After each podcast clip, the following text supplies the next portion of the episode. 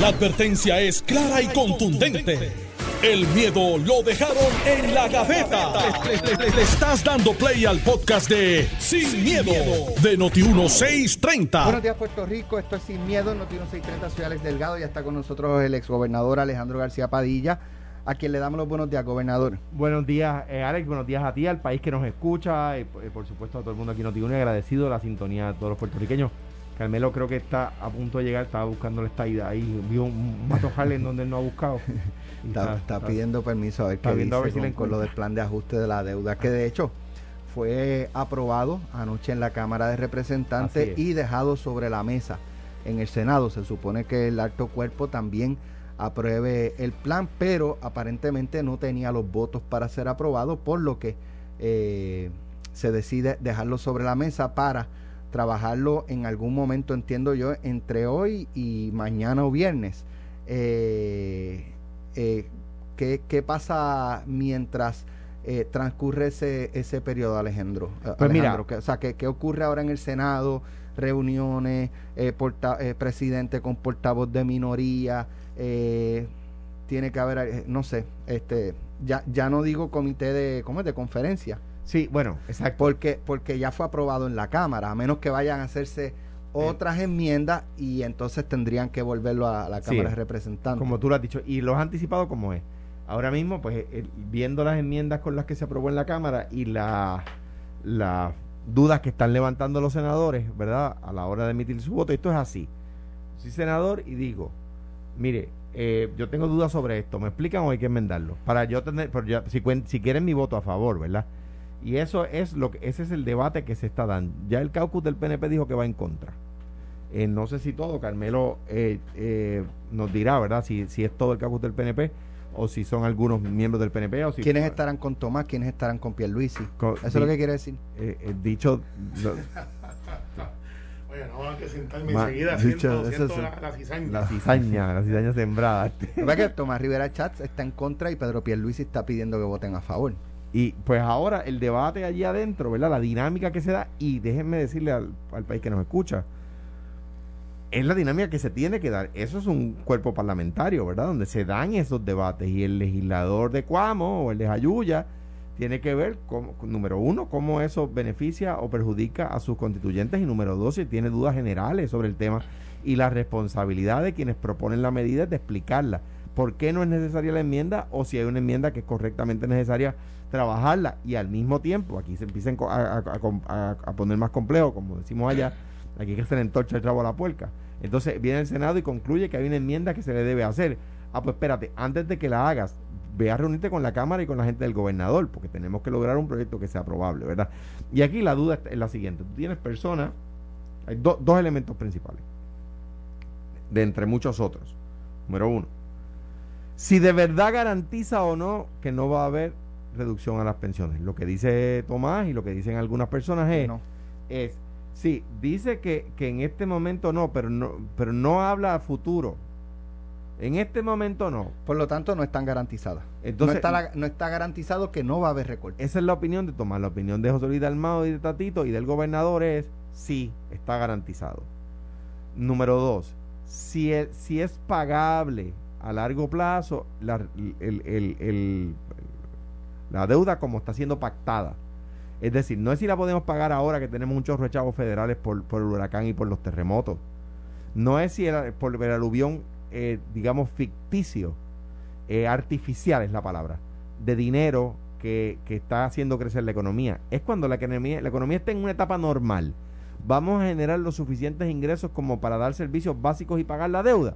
Hay gente que dice que sí, hay gente que dice que demasiado pronto, en el 2035, tendríamos problemas.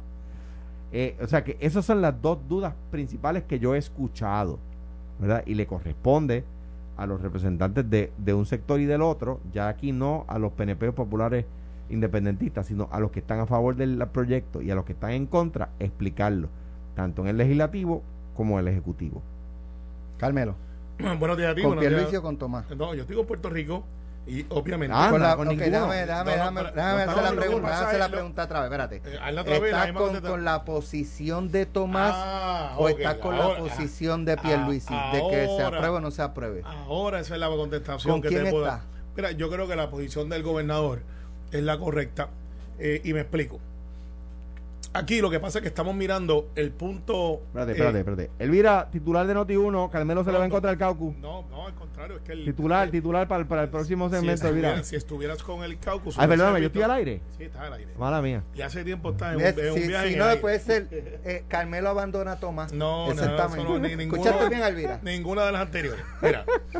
Eh, vamos a analizarlo y yo sé que este programa, para los que se sulfuran a veces, este programa tiene humor negro, tiene análisis, tiene, tiene seriedad, es, el programa símbolo del bullying de otras cosas. y mucha gente no comprende eso y dicen, pero ¿por qué tú te dejas eso? Porque así son. Porque a veces me toca a mí coger vellón. Exacto, exacto. Pues ahora vamos a hacer un paréntesis de todo lo que hacemos y lo hacemos divertido. Pero ahora vamos a hablar un poquito más serio. Aquí el, el hecho es el siguiente. Esta es una transacción de corte de quiebra.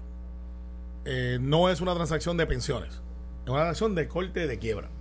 De corte de quiebra donde tú tienes una deuda que no has pagado, que tienes que pagar y que tienes unas obligaciones y que estamos en una congelación en el Tribunal Federal porque hay una ley promesa que se estableció que protegía el gobierno de Puerto Rico que no vinieran los acreedores y dijeron, me debes chavo, tienes que pagarme, no puedes pagar, te congelo o vienes. Y a ver, hasta ahí yo creo que todo el mundo está claro.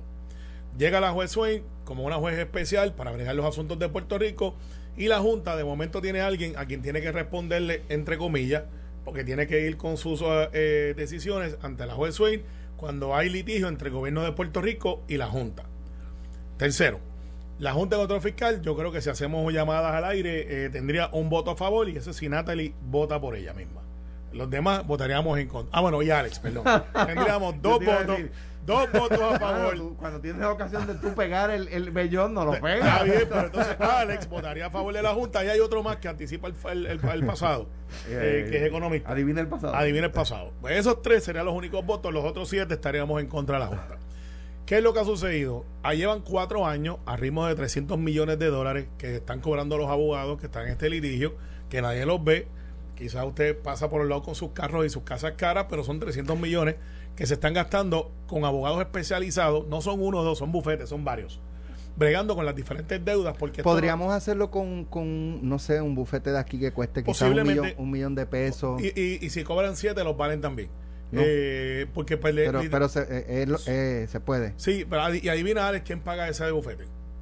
El, no el de aquí, los 300 millones. El pueblo. El pueblo de Puerto Rico, eso está en la ley. ¿Y los de aquí? Y los de aquí, claro. Entonces eso no se habla mucho. ¿Qué pasa? Pero, pero ahí hay una pelea que hay que dar y que porque la ley dice 2 millones. O lo que se justifique. Y ahí el gobernador el perdón el gobernador no digo yo el gobernador el gobierno dije mal el gobernador I take it back. El gobierno tiene que tiene pues, tiene la capacidad de decir no espérate un momentito igual que la junta le hace al gobierno. Pero podemos estipular no se justifica. podemos estipular que se ha pagado por los últimos cuatro años 300 millones anuales. Ese es el, ese es el hecho.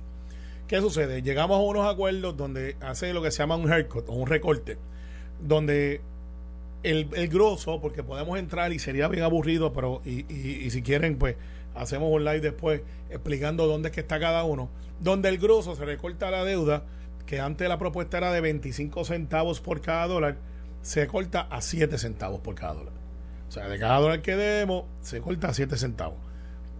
Si nos ponemos técnicos, va a decir, sí, pero hay gente que compró más barato que eso y le estamos triplicando, cuatriplicando, quintuplicando. Pues posiblemente tienen razón, pero para el hecho de lo que necesitamos nosotros, que es que yo puedo pagar, la casa que puedo pagar, el loss mitigation que puedo pagar, pues de pagar 4 mil millones, ahora tenemos 1100.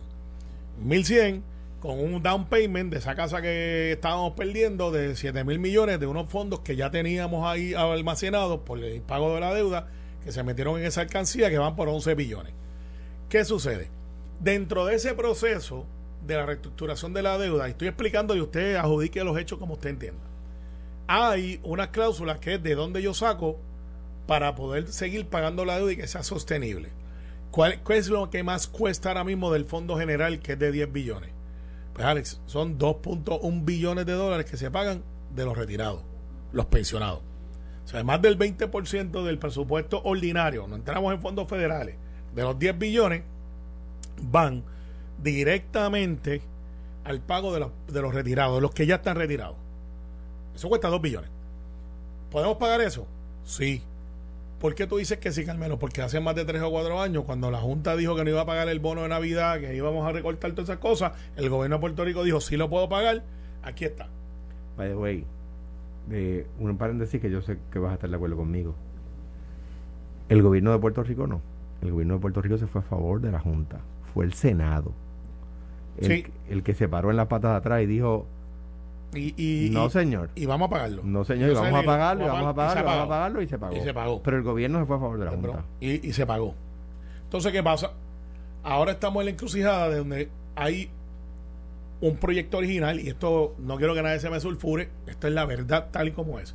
El proyecto de la Cámara, por eso es que se llama Presto la Cámara, por eso original de la Cámara, 1003, que radicó Tatito Hernández al principio, reconocía que recortes a la deuda. Usted puede decir la política. No, eso estaba ahí.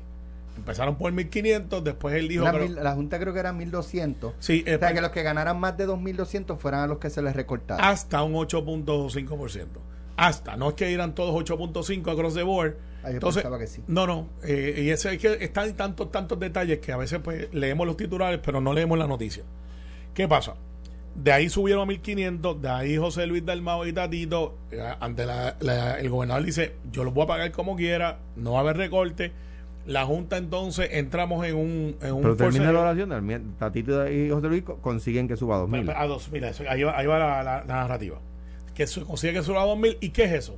El ochenta y pico por ciento de los pensionados en Puerto Rico cobran menos de 2.000 dólares. Sea, ya tú salvaste ochenta y pico por ciento que están en el saco, como dicen. Que no tienen ningún recorte. Que no tienen ningún recorte. Hay un 12, un 13 por ciento, que casi todos son o ejecutivos altos que estuvieron en, la, en diferentes corporaciones, jueces, alcaldes, eh, un grupo, un 10 o un 15% que se va acumulando. Entonces se logra que la Junta desista y cambie de posición y diga, pues no voy a recortar pensiones, eh, lo voy a cambiar, para eso tengo que modificar mi plan de ajuste a la deuda, porque si no modificas el plan de ajuste a la deuda, te lo dije, pero como no lo modifique, la juez puede interpretar, aquí está el plan de ajuste a la deuda, y ustedes dijeron eso ya, pero no está por escrito. Y la Junta dice, modifico la legislatura. Entonces empieza donde estamos hoy, llegamos al día de hoy, donde en la Cámara se insertan varias enmiendas y una de ellas es de que si se cambia o se modifica las pensiones, se cae la transacción de la emisión de bonos para pagar la deuda y empezar a salir de la Junta, que mucha gente ignora que esta es la última transacción relevante de la Junta. Ya nosotros tenemos el primer presupuesto aprobado uno en el saco, literalmente tres o cuatro to Si nosotros aprobamos una eh, eh, esta emisión, ya la Junta terminó su trabajo y lo que le queda son los cuatro presupuestos. O los tres. Le quedaría cuatro, tres o cuatro años. Tres y, y porque mucha gente lo que no entiende es eso. Dice, ah, pero es que la Junta sí se queda. Pero su, su, su main purpose, o la razón que le trajeron fue para renegociar la deuda. Correcto. Y si ya tú renegociaste la deuda, pues ya ellos no tienen otra cosa que hacer que no sea, mira, controla el gasto, mantén el plan y le quedan dos o tres años. Ese es en teoría lo que pasa aquí. ¿Dónde es que nos separamos? Hay gente que dice, yo no confío en la Junta. No los culpo. No los culpo. Yo tampoco. Fuera de tú, aquel y, y Natalie son los únicos que confían en la Junta. Y, y hay, y hay miles y miles de personas que dicen, yo no confío en los políticos locales. También, ni la estipulado, estipulado. Y, y no los culpo. No los culpo tampoco. Así que la misma vara sin miedo. Eh, pero, pero yo como no estoy en la Junta y ya me retiré de la política. Pues, pues, pues tampoco te cuesta. Este, hay gente que dice, tampoco te cuesta, Alejandro. He dicho al final del día, Alex, ¿dónde estamos ahora? En la Cámara se aprobó con 13 votos PNP. Eh, fue bipartita. Hubo un grupo que no aprobó. Eh, pues literalmente está retratado. El grupo de Jesús Manuel, que tiene un liderato allí incuestionable. Eh, eh, Tatito hace este proyecto uno de él, Jesús Santa Sales, Zaragoza, que no era una persona que era muy fanático de este proceso, dice, pues mira, sí, los números están... Le vota a favor. Y le vota a favor. Eso es un voto importante. Y, que se sepa, eh, cuando la medida se descarga, se descarga con informe. O sea, hubo un informe. Lo que pasa es que el, que el, que el, presidente de la comisión no firmó el, informe, pero votó a favor de la medida. Correcto. Y él explica y dice, mira, la transacción es buena. ¿Dónde está el disloque? Mucha gente dice, me estás cortando las pensiones. Eso es incorrecto. En el lenguaje de vigencia, que es lo que el corazón de, de la medida, dice, si tú no enmiendas tu plan de ajuste a la deuda, donde reconoces que no vas a cortar pensiones, no puedes emitir bono. Hay gente que dice, eso no es suficiente. Yo difiero, está ahí. La Junta dijo, en el 104, que es el articulado que habla de eso, se habla de, mira, no hay recortes, pero tiene unos paréntesis que en mi opinión es innecesario, donde habla de la congelación, de la congelación de futuro, ¿sabes? Ajuste de, de vida, todas estas cosas, y son cosas que están ahí, nadie puede negar que no están ahí. Pero Alex, la contestación que yo le pido a muchos, perfecto, dame la opción para hacer algo mejor que lo que tenemos.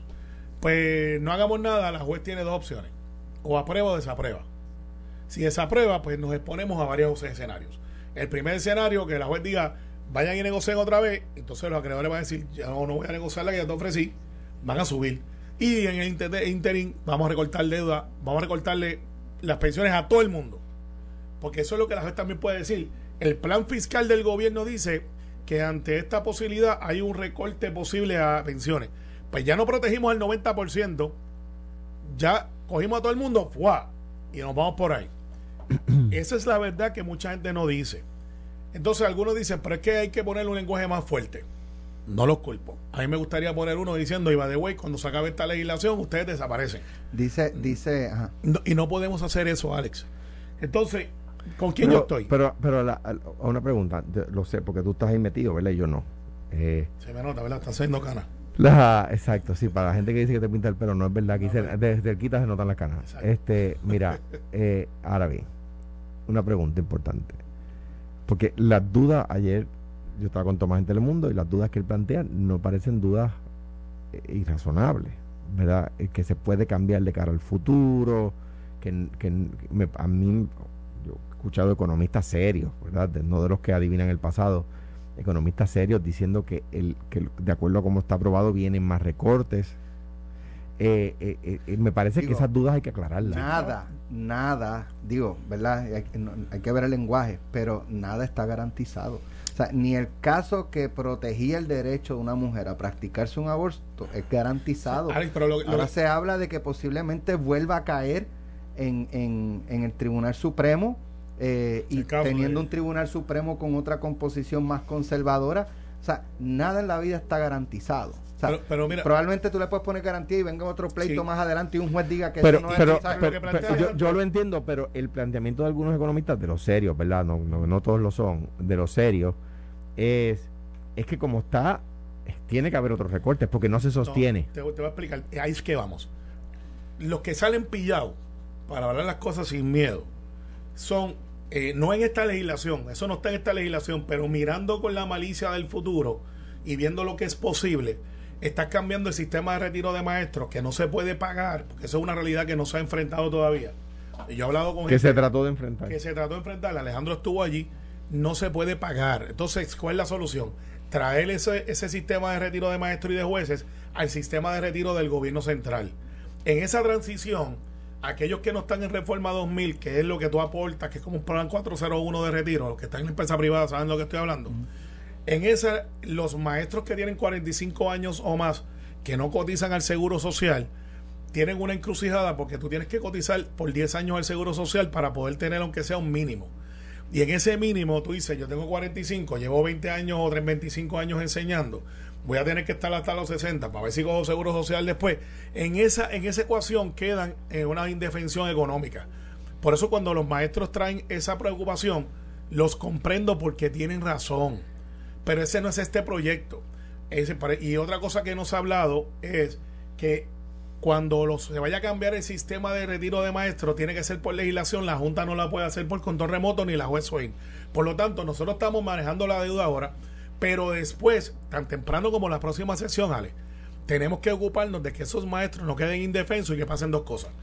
Que tengamos un éxodo de maestros que digan, me voy porque no vale la pena estar en el sistema, porque me voy a retirar con 300, 400 dólares. Y por eso yo cuando me reuní con la presidenta de la Federación de Maestros ayer, una correo muy cordial y la felicito porque fuimos muy cívicos.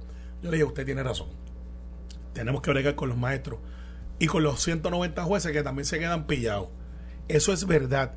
Pero en el interín estoy salvando el 98% de las pensiones que tengo ahí y ese grupo ya lo tengo safe. Las pensiones futuras nadie las puede, este, cuando digo pensiones, los que no se han jubilado, nadie las puede garantizar porque dependen de muchos factores. Y si usted está en reforma 2000, pues ya usted sabe por dónde va. Lo que usted aporta es lo que usted recibe. Esa encrucijada es lo que realmente está aguantando algunos senadores y senadoras y tienen razón en preocuparse sobre eso. Lo tienen. Yo también me preocupo sobre eso. Pero Alex, al final del día, si fuera fácil lo haría cualquiera.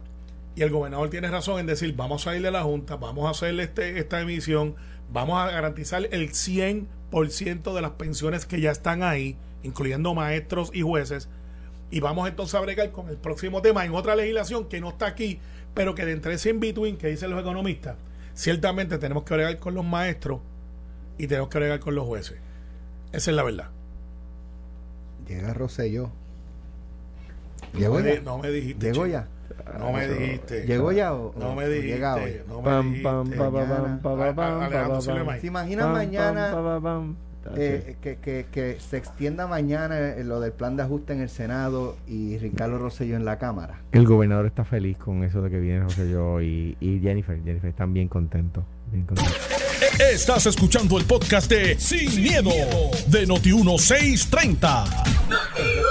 Noti1630. Mañana eh, se presenta en la Cámara de Representantes Ricardo Rosselló luego de más de dos años de estar fuera de Puerto Rico tras su renuncia a la gobernación eh, esto trascendió en la noche del martes. Ayer pues tocamos, ¿verdad? Este el tema y, un poco hablamos de la posibilidad de que hubiese algún tipo de manifestación y ese tipo de cosas. Ya habiendo transcurrido la discusión de, del martes y, de lo que ha trascendido hoy, eh, se ha convocado a manifestarse, pero en apoyo a Ricardo Rosello. Eso no es orgánico, señores. O sea, que piense que eso es, este, nace así como el coitre en, el, en, el, en los campos, eso no, no, eso no es algo silvestre. Hace tiempo no he escuchado, yo, claro, yo tengo en la casa. Pero hace tiempo no escuchaba coitre, que le daba, los conejos coitre. Exacto. Sí. Y, este, pues, eh, eso es algo organizado, pero, pero está bien, pero es una manifestación de apoyo. Eh, contrario a eso, pues no, eh, no se ha visto ningún tipo, por lo menos yo no he visto ningún tipo de convocatoria o, eh, ¿verdad? Eh, llamado a que se manifiesten por la presencia de Ricardo Rosselló en Puerto Rico. o sea, en contra. En contra de él, exacto. de otra parte, ya incluyendo legisladores del Partido Popular, han planteado que no ven la necesidad de esta vista eh, y que lo que hace esto es distraer la atención de temas más importantes como el plan de ajuste de la deuda. Pues eso lo dijo Jesús Santa. María Lourdes Santiago del PIB dijo también que ve innecesaria eh, la vista, eh, que esto pues también distrae los temas verdad importantes que están en discusión y por lo menos yo no he visto, más allá de los propios legisladores que, que, sometieron las resoluciones de investigación y de citaciones y ese tipo de cosas, defenderlo. Esto no pasa eh, en la Cámara de Representantes de forma también silvestre. O sea, cuando estos legisladores, pues, eh, ¿verdad? O se les ocurrió la idea o, o les dieron la idea de hacer este tipo de resolución, yo estoy seguro que eso se tiene que haber discutido con el presidente de la Cámara y, esos movimientos tienen que haber tenido el aval del presidente de la Cámara.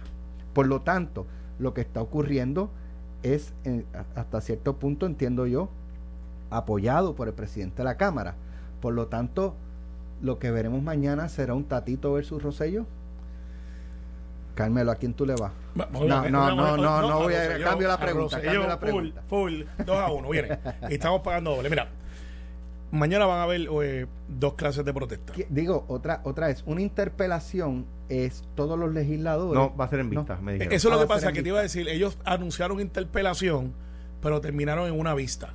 ¿Qué es mejor? Que es más efectivo porque puedes controlar más las preguntas, las respuestas, versus tenerlo abierto a todo el mundo y que yo pueda darle field, tirarle allá un, tiro y del otro de right field y de momento no tienes una coordinación. Así que una vista es más efectiva para controlar si el presidente conoce el procedimiento parlamentario y si tiene control o mayoría para las objeciones y, mociones que se dan durante los procesos de, de de interrogatorio. Cuando el testigo es eh, lo que diría en el tribunal hostil, no es un testigo que va a decir lo que tú quieres escuchar, tú vas allí a enfrentarlo. ¿Qué pasa?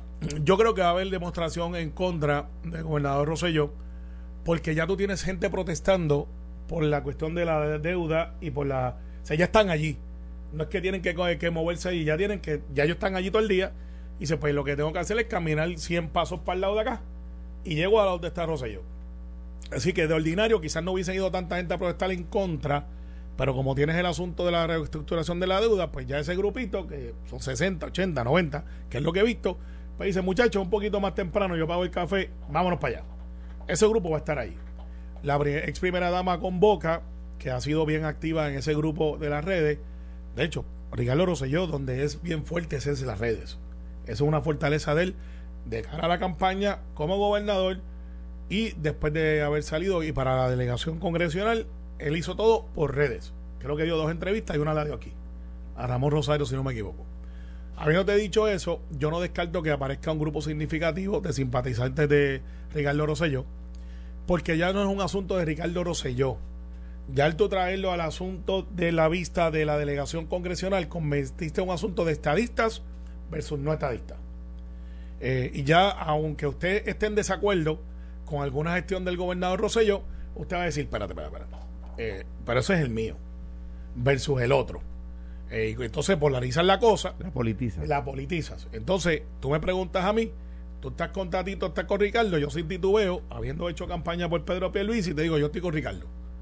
Porque ya Ricardo es el simbolismo de que es lo que yo pienso, es la estadidad. Es, lo que luchamos, es la voluntad del pueblo. Y en eso no hay términos medios en el asunto de la estadidad. Entonces, ¿qué va a pasar? Este, este legislador, que yo creo que va a salir perdiendo con la B larga, eh, me enteré porque se llama B Kevin, porque su papá le puso para que fuera más criollo y Tatito va a estar detrás mirando si él caza la pelea o no.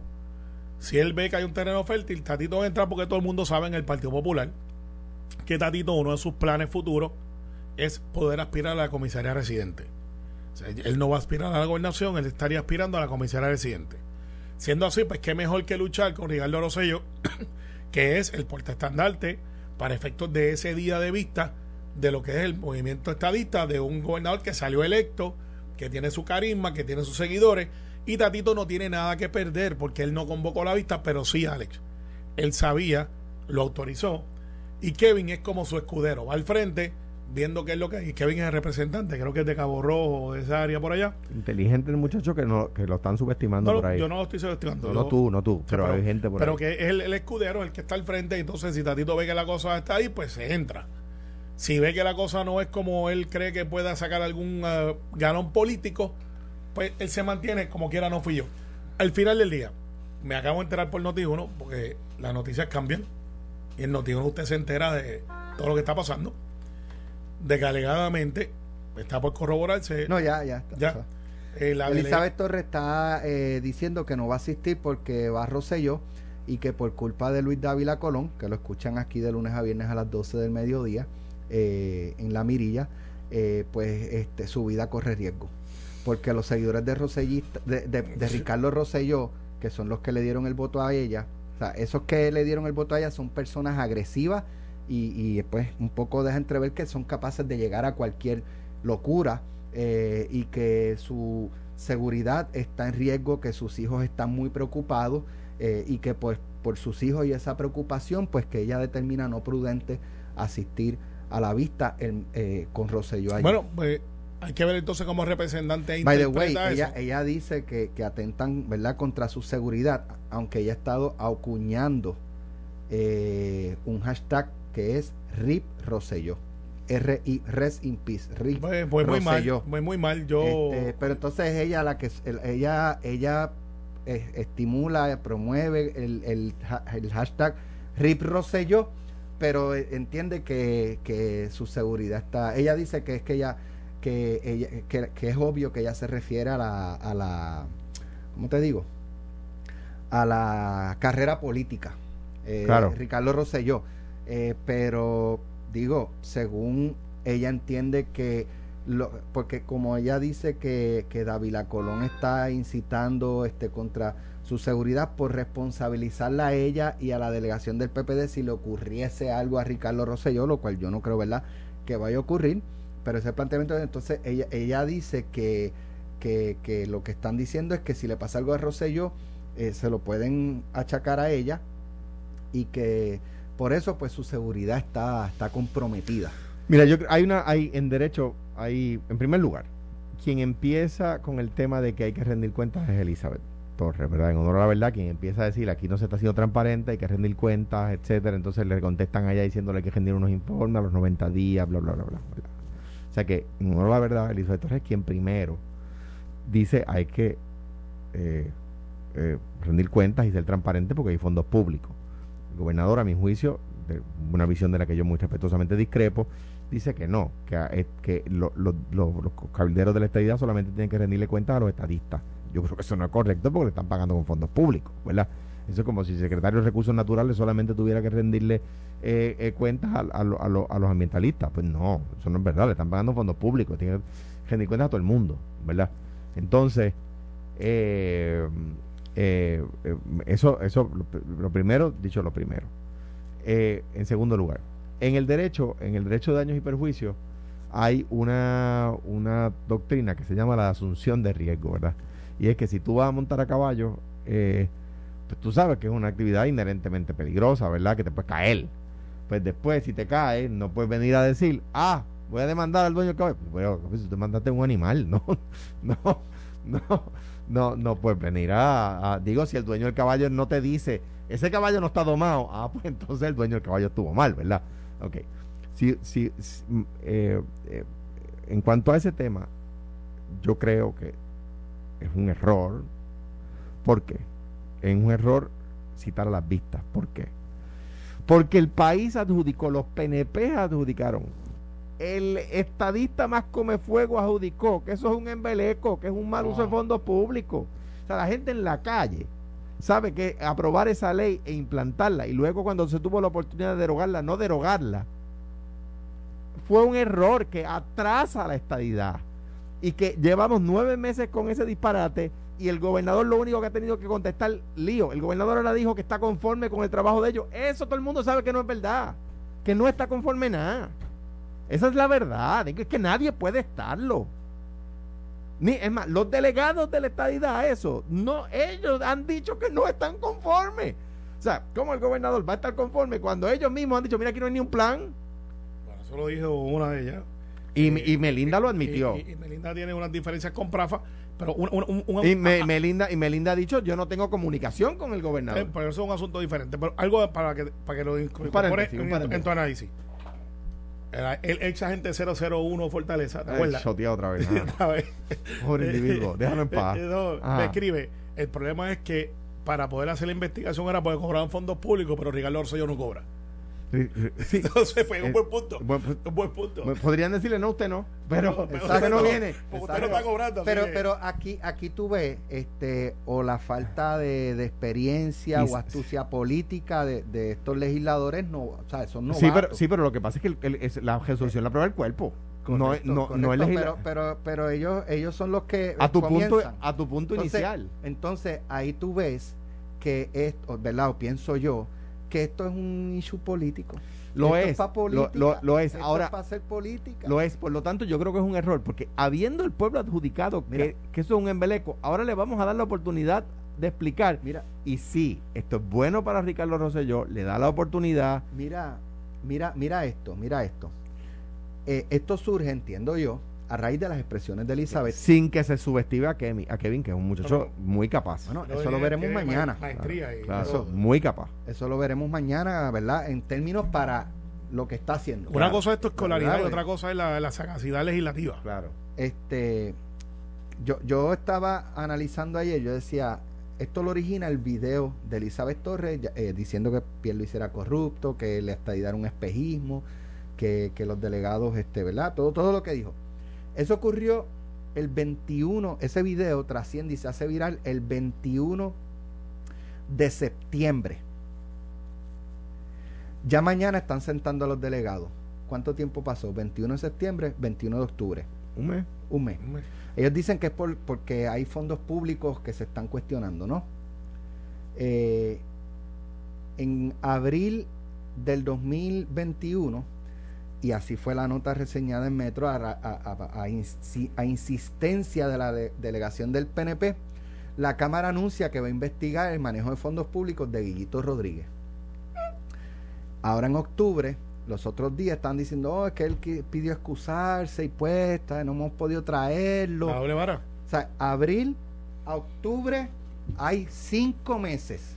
En el caso de los delegados, de septiembre, de septiembre 21, octubre 21, en un mes los tienen ya mañana sentándolos. Y, y de hecho, eh, Kevin, este, ¿qué?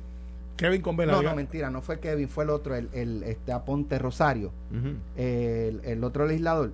No, y si Rosselló no viene, vamos para el tribunal, para que lo obliguen. Entonces, tú ves ahí la, la, o sea, esto es política, entonces, como dice Jesús Santa, señores, estamos discutiendo el plan de ajuste fiscal, hay 20 cosas tan importantes y realmente Ricardo Rosselló es lo más importante para... Y si es política, y si es política, a mi juicio, no de mala fe, pero es un error porque le estás dando a un, a un enemigo formidable la oportunidad de ir allí a explicar. que en política este tipo de acción no se considera de buena fe. Lo que el país, sí, bueno, cuando dice de buena fe quiero decir, quiero decir, mira, hay fondos públicos y que expliquen. Eso es razonable. Oye, sí, pero, es razonable. pero cuando no lo haces con otro, y, tú ves, eh, eh, se nota. Se y, De, nuevo, quien empezó a decir que había que hacer vistas públicas fue Elizabeth Torres, una de las comisionadas. Y ahora no va. Que ahora no, no, quiere ir, este, como siempre. Pero, pero, pero, oye, un punto ahí. Yo creo, tú y yo fuimos senadores. Hubo ocasiones en el cuatrenio de Fortuño donde el pepper spray se sentía en el hemiciclo. Aquella vez de las manifestaciones duras que noquearon estudiantes, la, la fuerza de choque, que le dieron a André Can, le dieron, la fuerza de choque le dio una paliza a un fotoperiodista este que eso lo vimos nosotros el, eh, o sea había o sea se sentía el pepper spray adentro. O sea que que mañana se puede formar el San Quintín y que alguien tema por su seguridad yo, yo no es descabellado. déjame déjame plantear y esto no es ahora con, con porque aquí eh, cuando Sila Calderón anunció su candidatura sacaron la investigación del avión Bromon o sea, esto mismo que está haciendo el PP de ahora, lo, lo hace el PNP también. No, no, me digas que no, Carmen. No, no estoy diciendo que no, lo que estoy diciendo es que ante la noticia de, de ahora, no. porque aquí hablamos sin miedo. a mí, a mí Pero, empezaron, a mí empezaron a sacar, que el secretario de Hacienda tuvo que decir que era embuste, empezaron a sacar, hay un periódico que se prestó, que lo, que lo dirigía un, un señor con precio. Este, había un periódico que un periódico que se prestó para decir que yo evadía contribuciones y tuvo que salir el secretario de Hacienda. Méndez a decirle, eso es embuste. Lo importante es que va a haber eh, manifestaciones de un lado y del otro, como te expliqué, hay una gente que está protestando allí, a 100 pasos se pueden mover para otra protesta, tienen un 2 por 1 para los protestantes profesionales eh, o, los piqueteros profesionales, eso es priceless, que te den 2 por 1 y va a haber gente vestida con camisa blanca, que es la convocatoria que están dando, para identificarlos, que son los de Ricardo Rosselló, mañana veremos a ver, vamos a estar aquí y, el jueves, un poquito, vamos por la tarde, va a ir al Senado la cuestión de la, eh, la reestructuración de la deuda. Y vamos a tener esa noticia. Se va a formar una con la otra. Y hay gente que va a decir que la reestructuración de la deuda fue culpa de Ricardo Rosselló porque van a mezclar una noticia con la otra y son capaces de decir que convenció votos y todo. No se mezcla. El problema es que el gobernador Rosselló, de nuevo, no, estoy adjudicando malas intenciones. El gobernador Rosselló, en el plan fiscal que él aprobó y que el PNP celebró, no todos pero muchos en el PNP incluía el recorte las pensiones. Por eso es que hay que cambiar. Gracias, Carmelo. Gracias, Alejandro, por, estar con nosotros en el día de hoy. Esto fue, el podcast de Sin, miedo, de Noti1630. Dale play a tu podcast favorito a través de Apple Podcasts, Spotify, Google Podcasts, Stitcher y notiuno.com.